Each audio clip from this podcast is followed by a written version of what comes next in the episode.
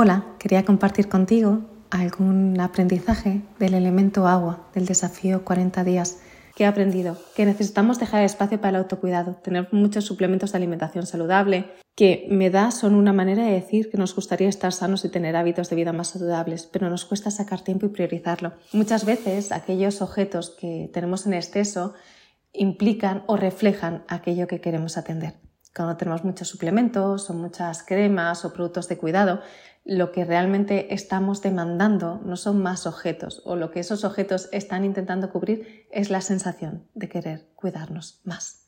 Cuando tú puedes identificar eso, puedes atender al vacío real, que es la necesidad de cuidarte más. Y ser consciente de que eso no se salva, ese vacío o esa llamada de atención no se va a llenar comprando más productos de autocuidado, sino dejando espacio a esos espacios de autocuidado.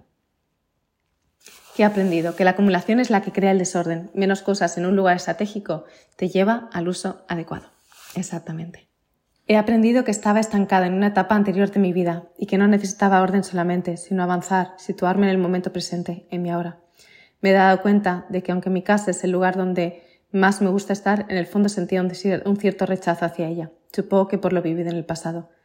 Lo extraño es que siento orgullo de mi casa, pero a la vez rechazo hacia lo que hay dentro. Y llego a la conclusión de que estoy orgullosa de tenerla, pero no de cómo lo he gestionado. Aún me queda mucho por descubrir.